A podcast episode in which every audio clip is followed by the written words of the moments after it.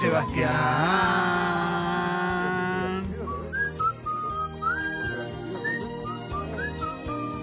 Girona.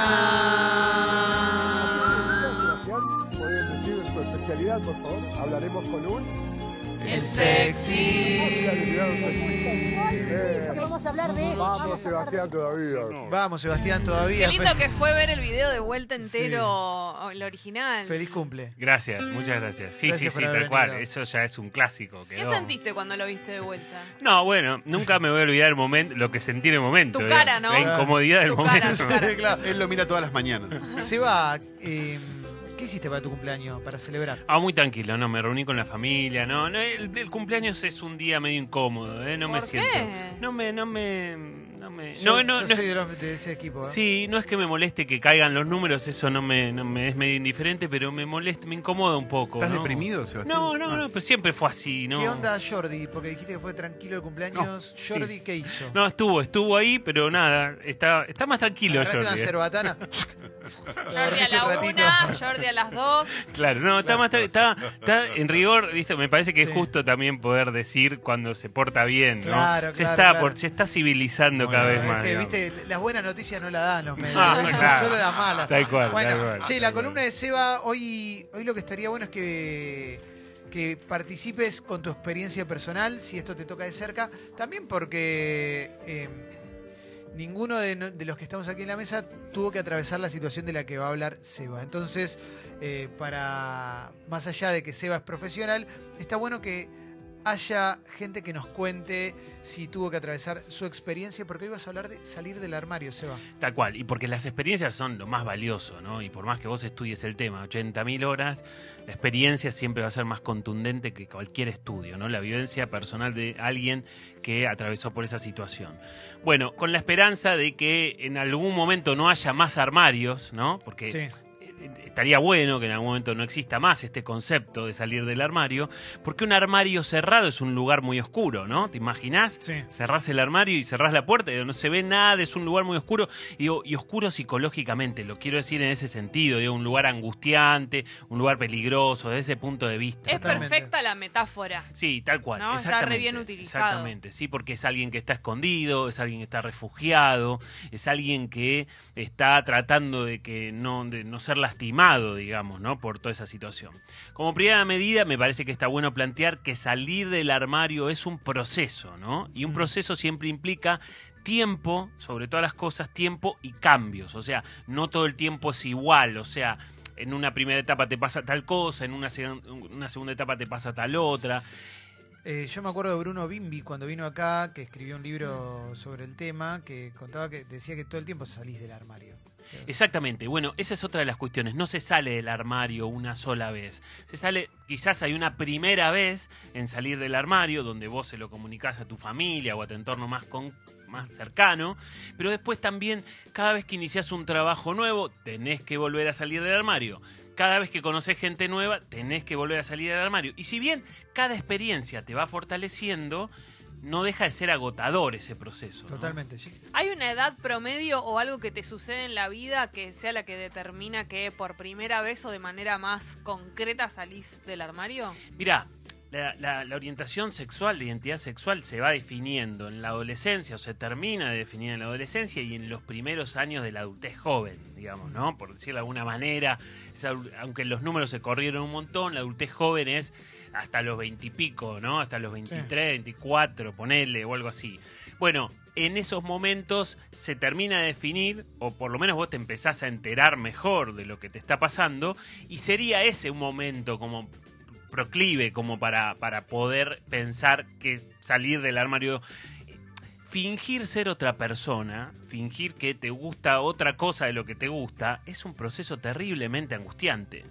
Es un proceso terriblemente doloroso desde lo psicológico y es un proceso peligroso también, porque puede desembocar en una depresión, porque puede desembocar en, un trastorno de ansiedad y sobre todo por esto que voy a decir ahora, puede generar ideación suicidia y ideación de muerte. Mm. Digo, a veces hay personas que realmente tienen la experiencia de decir, bueno, me quiero matar, si tengo que vivir de esta manera, si no puedo ser quien soy, si no puedo decirle a las personas que yo quiero, qué me gusta o qué, cómo quiero vivir mi vida, imagínate por un momento sentir eso, digamos, ¿no? Sí, sobre todo porque yo, si bien tengo la sensación de que mejoró, digo, en comparación como Mon- de acá a montón. 30 años, sigue siendo igual, eh, sigue habiendo una parte muy intolerante de la sociedad. Sí. Yo creo que también debe haber eh, cambiado mucho, por ejemplo, en el colegio, ¿no? Me imagino Sí. que, viste que antes era, supongo, no sé, como mucho más tortuoso, Sí. y que por ahí había un niño o una niña que no...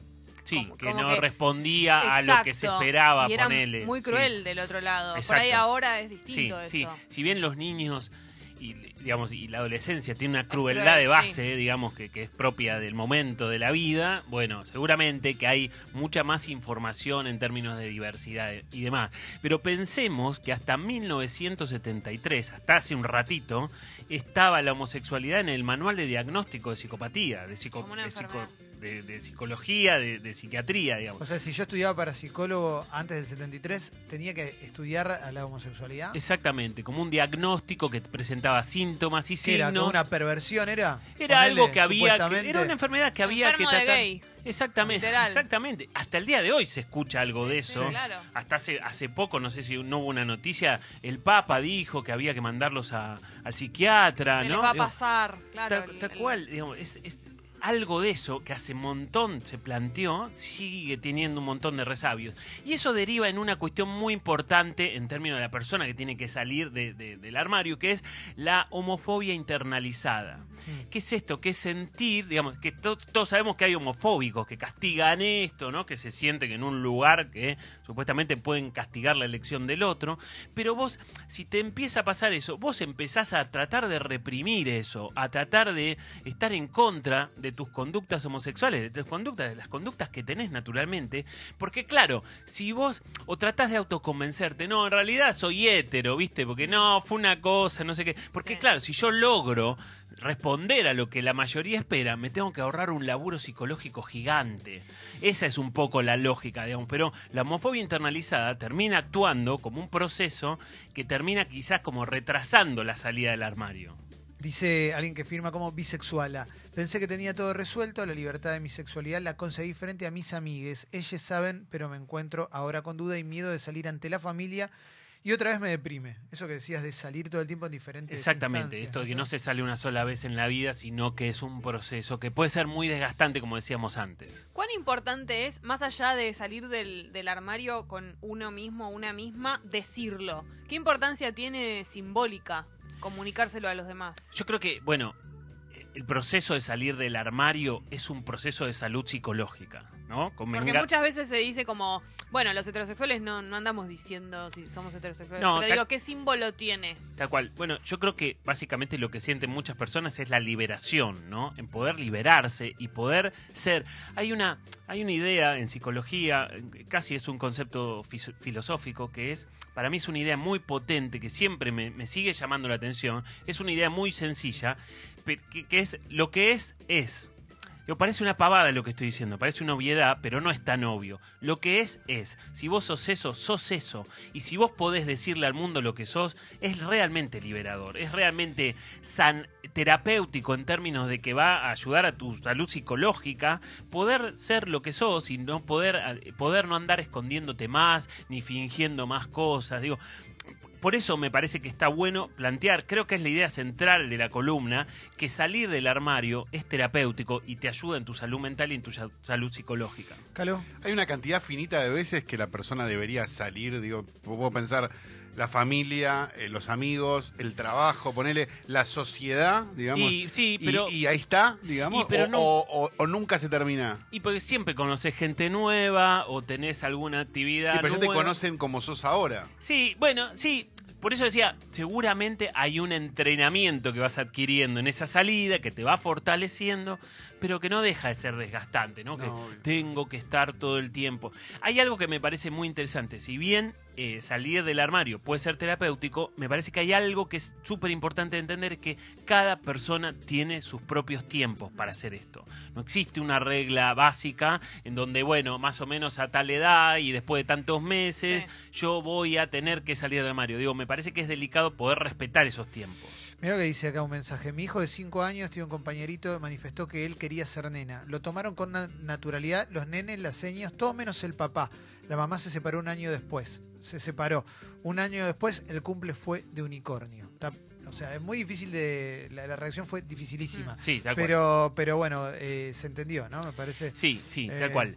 A ver, sí, yo, sí. yo creo que también en ese proceso de salida del armario, que bueno, en, en parte viene al caso por el mensaje, yo creo que también hay que pensar que para el otro también es un proceso, que para el que recibe la noticia también es un proceso.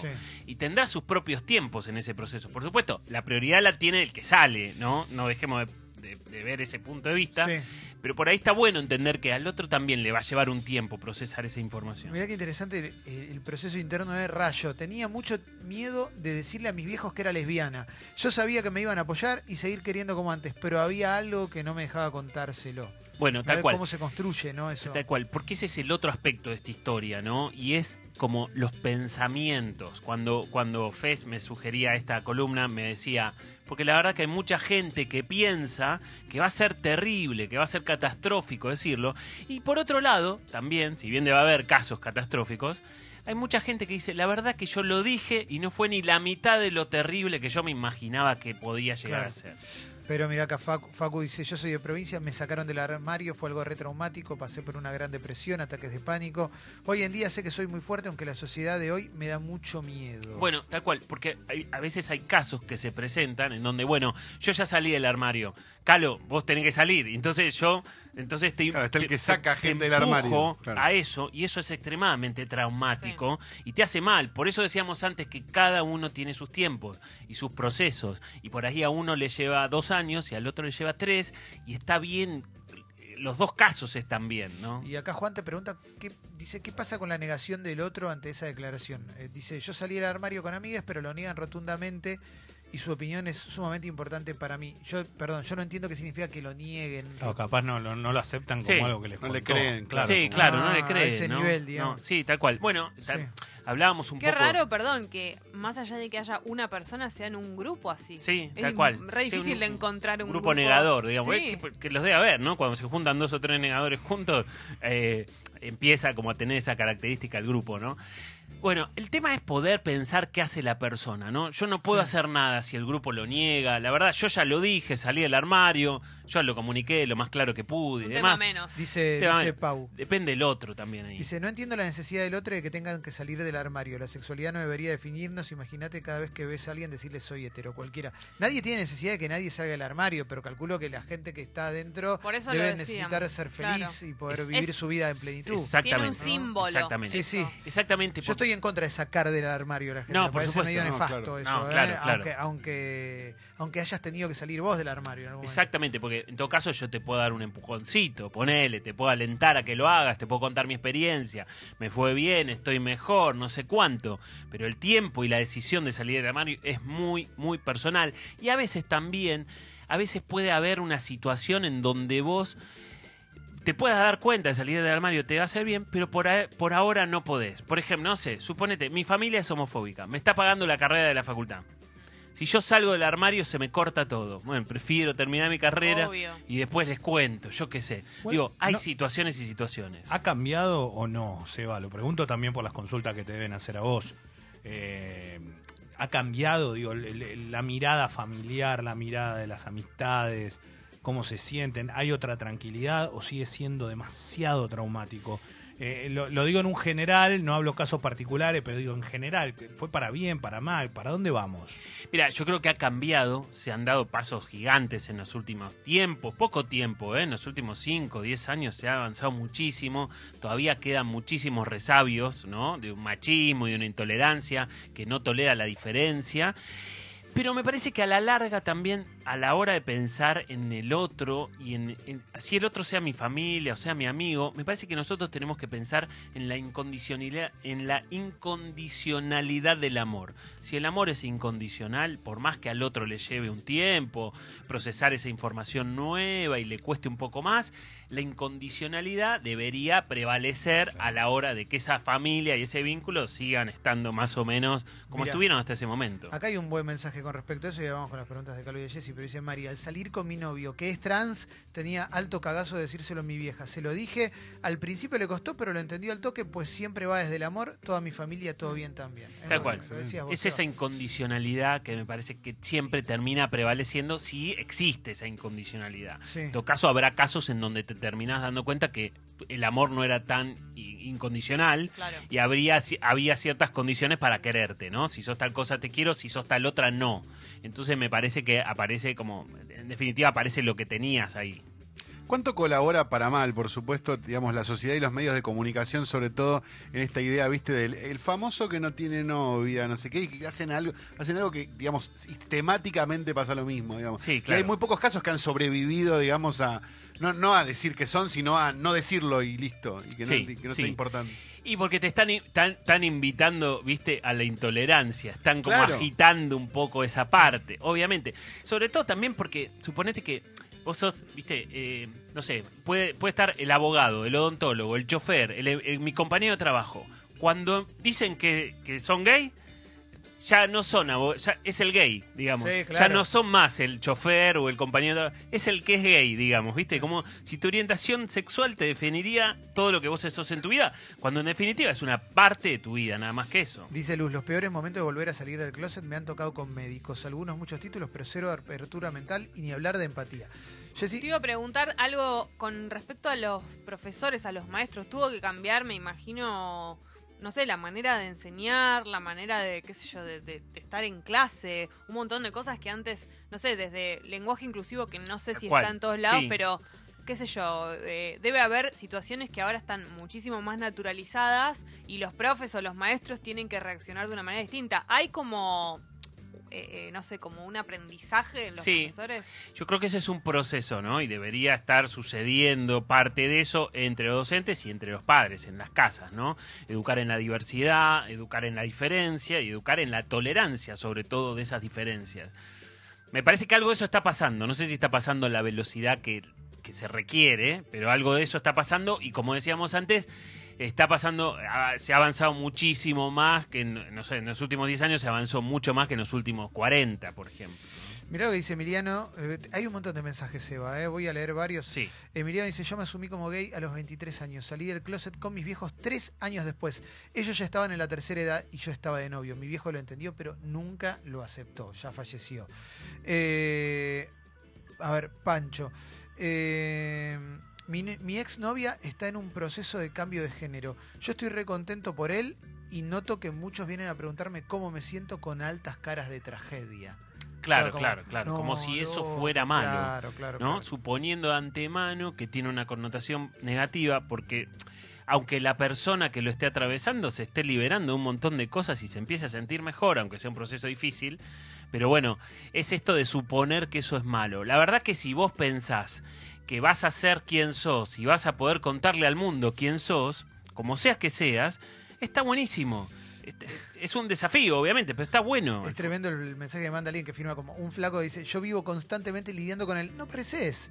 Y cada vez que lo debo decir explicar es muy desgastante. ¿eh? Claro. tal cual. Eh, Mauro, vos querías preguntar algo. Sí, Seba. Eh, ¿Cuánto tiene que ver el, despertar del deseo sexual en, todo esto? Porque pienso en un niño que quizás no, no tiene deseo sexual todavía, ni por el mismo género, ni por el otro, eh, pero sí empieza a haber indicios. O sea, ¿cuánto tiene que ver eso de- del deseo sexual por el, por el mismo eh, sexo o por el, o por el contrario?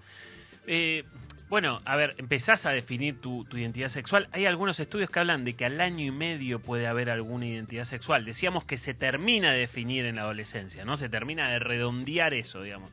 Pero bueno, yo creo que es- está, está bueno volver a, a esto que lo, lo que sos sos y, y- y en todo caso empezás a entender qué sos en- desde muy temprana edad. Y un consejo para los papás para que acompañen digo, en este cambio o, o- o- o siguiendo al hijo bien digo, en, en- en esto que está. Y Yo creo que eh, eh, creo que esa es la palabra que acabas de el mayor consejo es la palabra que acabas de nombrar, ¿no? Acompañar en ese camino, tratar de ir al lado de ese niño al que le está pasando eso. creo que eso sería lo ideal, acompañar desde la diversidad, desde la tolerancia, desde entender que somos personas diferentes y nos pasan cosas diferentes. Sería perfecto eso. Eh, hay bocha de mensajes, eh, lleno de mensajes divinos. Carlos, vos querías preguntar Sí, algo y bueno, ahora yo te sigo decía en un ¿eh? mensaje hace un ratito la idea de padres en la tercera edad y demás, y, y se murió y demás. Conozco dos casos de dos amigos que justamente salieron después de la muerte de un padre grande. Sí. ¿Eso es común? Y yo no sé realmente si es común, pero sí lo entiendo, digamos, ¿no? Porque es como decir, bueno, ya está, no hay, eh, digamos, si yo estoy adentro del placar, ya no hay un lobo afuera, se fue el lobo, salgo, digamos, Mira, ¿no? va de la mano este mensaje de Facu que dice, creo que uno sale del closet, pero también la familia, mi familia sabe de mí, no hay drama, ni se esconde, pero mi abuela no me toca el tema aunque lo sabe. Sí. Me parece que también, eh, y sobre todo también que hablabas esto, Calo, antes de, de padres por ahí más grandes, que, digamos, generacionalmente ya les queda como muy complicado. ¿Pero qué siente? No, pero- ¿Qué siente un padre o un abuelo cuando la sexualidad no es la que ellos esperaban? ¿Qué- en, ¿Con qué tiene que ver la frustración? Porque no tiene que ver con algo negativo. No. ¿A dónde pega? Bueno, pero debe pensar que es negativo por Pero su digo- Bueno, formación. tal ¿no? cual, por, porque a medida que vamos creciendo nos vamos rigidizando en nuestras creencias. Habrá quien lo puede manejar mejor, pero la gran mayoría de la gente, viste, cuando se dice, bueno, los cambios cada vez son más difíciles, ¿no? Si vos tenés 40, 50, 60, cambiar te cuesta más.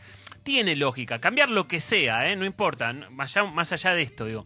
Bueno, desde esa lógica se puede entender que a una persona de 70, 80 años estos cambios le puedan quedar como muy lejos socioculturalmente, ideológicamente, en un proceso de, de- de pensamientos, digamos. Ahí- No estoy justificando, no digo que esté bueno, pero se entiende que pueda pasar algo de eso. Y en ese caso, ¿qué hay que hacer? Poner una abuela de, no sé, 90 años que no te sabe, pero no te habla del tema. ¿La dejas pasar? Yo creo que es lo mismo con el grupo que lo niega, ¿no? Claro. Yo ya lo dije, lo comuniqué, después eso le queda al otro, el otro verá qué hace con todo eso.